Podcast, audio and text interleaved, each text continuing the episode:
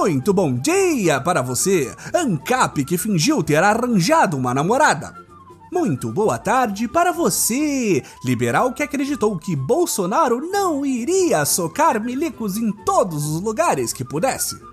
E muito boa noite para você, pastor reacionário que deixou a gente sonhar com a separação igreja-estado em pleno 2021.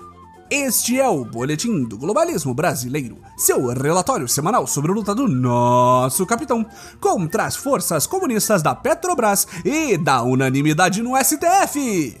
Toda semana a gente traz para você aquilo que nem o seu grupo de Zap Zap mostra. Então, não saia daí!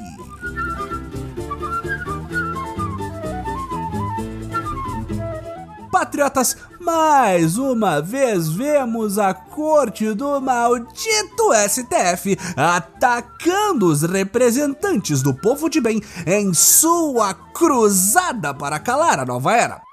Dessa vez, a vítima foi o ex-emo e atual gorila federal Daniel Silveira, do PSL do Rio de Janeiro. Para quem não liga o nome ao protofascista, ele foi o patriota que ficou famoso nas eleições de 2018 ao usar todos os músculos do seu corpo para quebrar uma placa em homenagem a Marielle Franco. Na última terça-feira, nosso guerreirinho bombado teve a prisão decretada pelo ministro Alexandre de Moraes por divulgar vídeos com ameaças a membros do STF. Cadê a liberdade de expressão nesse país? Não se pode nem mais ser da opinião de que os ministros do Supremo merecem apanhar com um gato morto até que ele mie? O gato morto, no caso, não o ministro. Mesmo com a prisão, nosso símil favorito não se deixou abalar e correu logo para dar um recadinho para seu algoz nas redes sociais demonstrando toda a sua coragem, o deputado primata postou um vídeo no momento em que os policiais chegaram na sua residência para o conduzir ao xadrez. Na gravação, Daniel Silveira afirmou que não era a primeira vez que ele ia preso e que quando saísse ia se dedicar a perseguir os ministros do Supremo. Em sua chegada ao IML, o deputado réu deu mais uma demonstração de bravura, se recusando a usar a maldita máscara contra o Covid, dizendo à delegada que não estava falando com vagabundo e que a maneira com que ela falava era desacato.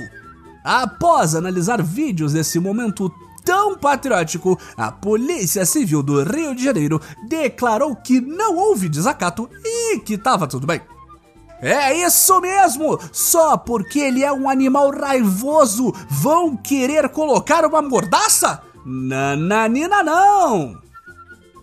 Mas uma coisa muito nos entristece, patriotas, é que tal qual um Cristo trincado de whey protein, este juggernaut da Câmara dos Deputados foi abandonado por seus amigos.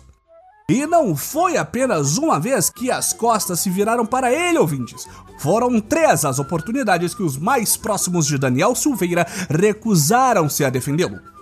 A primeira vez foi quando nosso capitão, que ainda não se pronunciou sobre o caso e que, quando procurado por Arthur Lira para discutir o que deveria ser feito sobre a questão, lavou as mãos, tal qual um Pôncio Pilatos verde-oliva, e disse não saber de nenhum vídeo.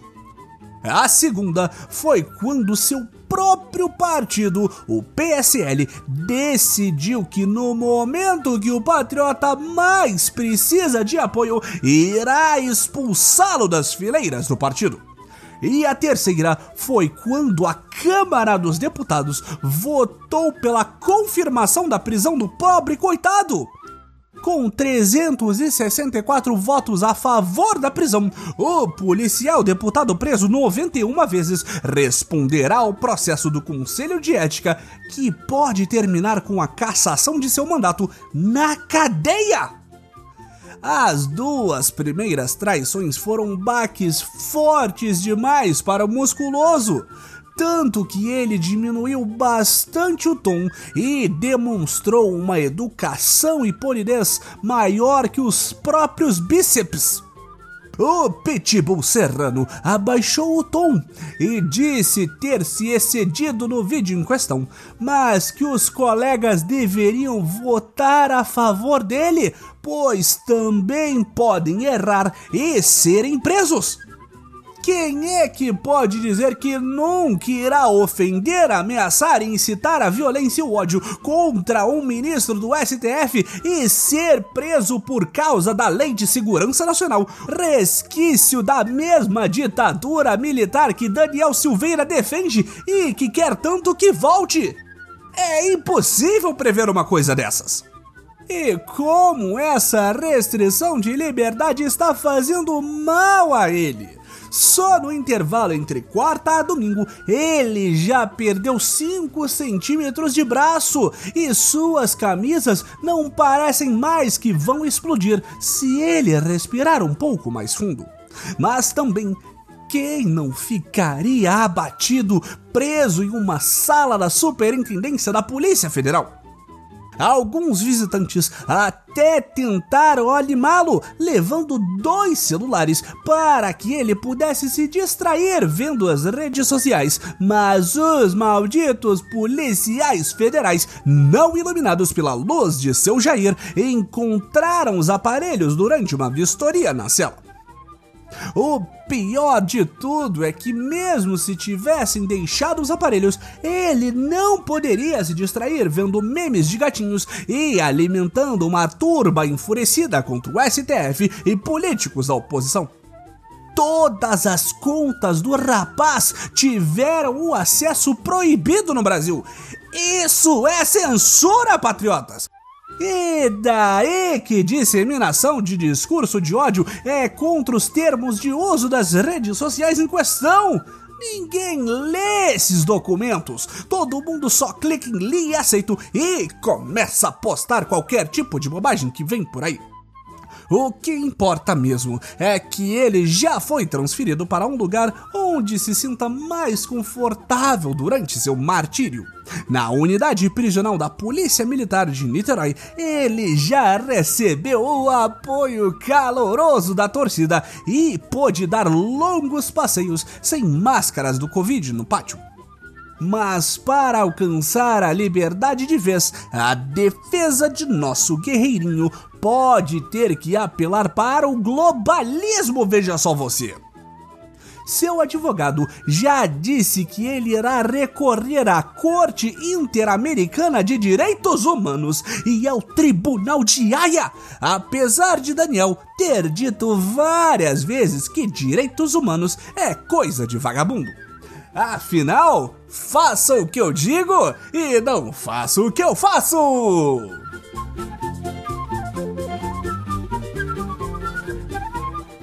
Esse foi o nosso Boletim do Globalismo Brasileiro para a semana de 22 de fevereiro.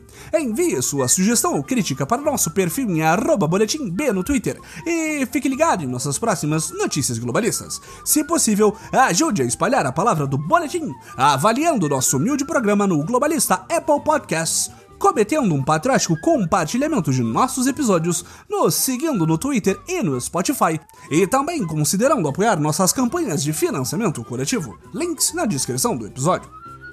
E lembre-se, prisão política acima de tudo, Brasil acima de todos!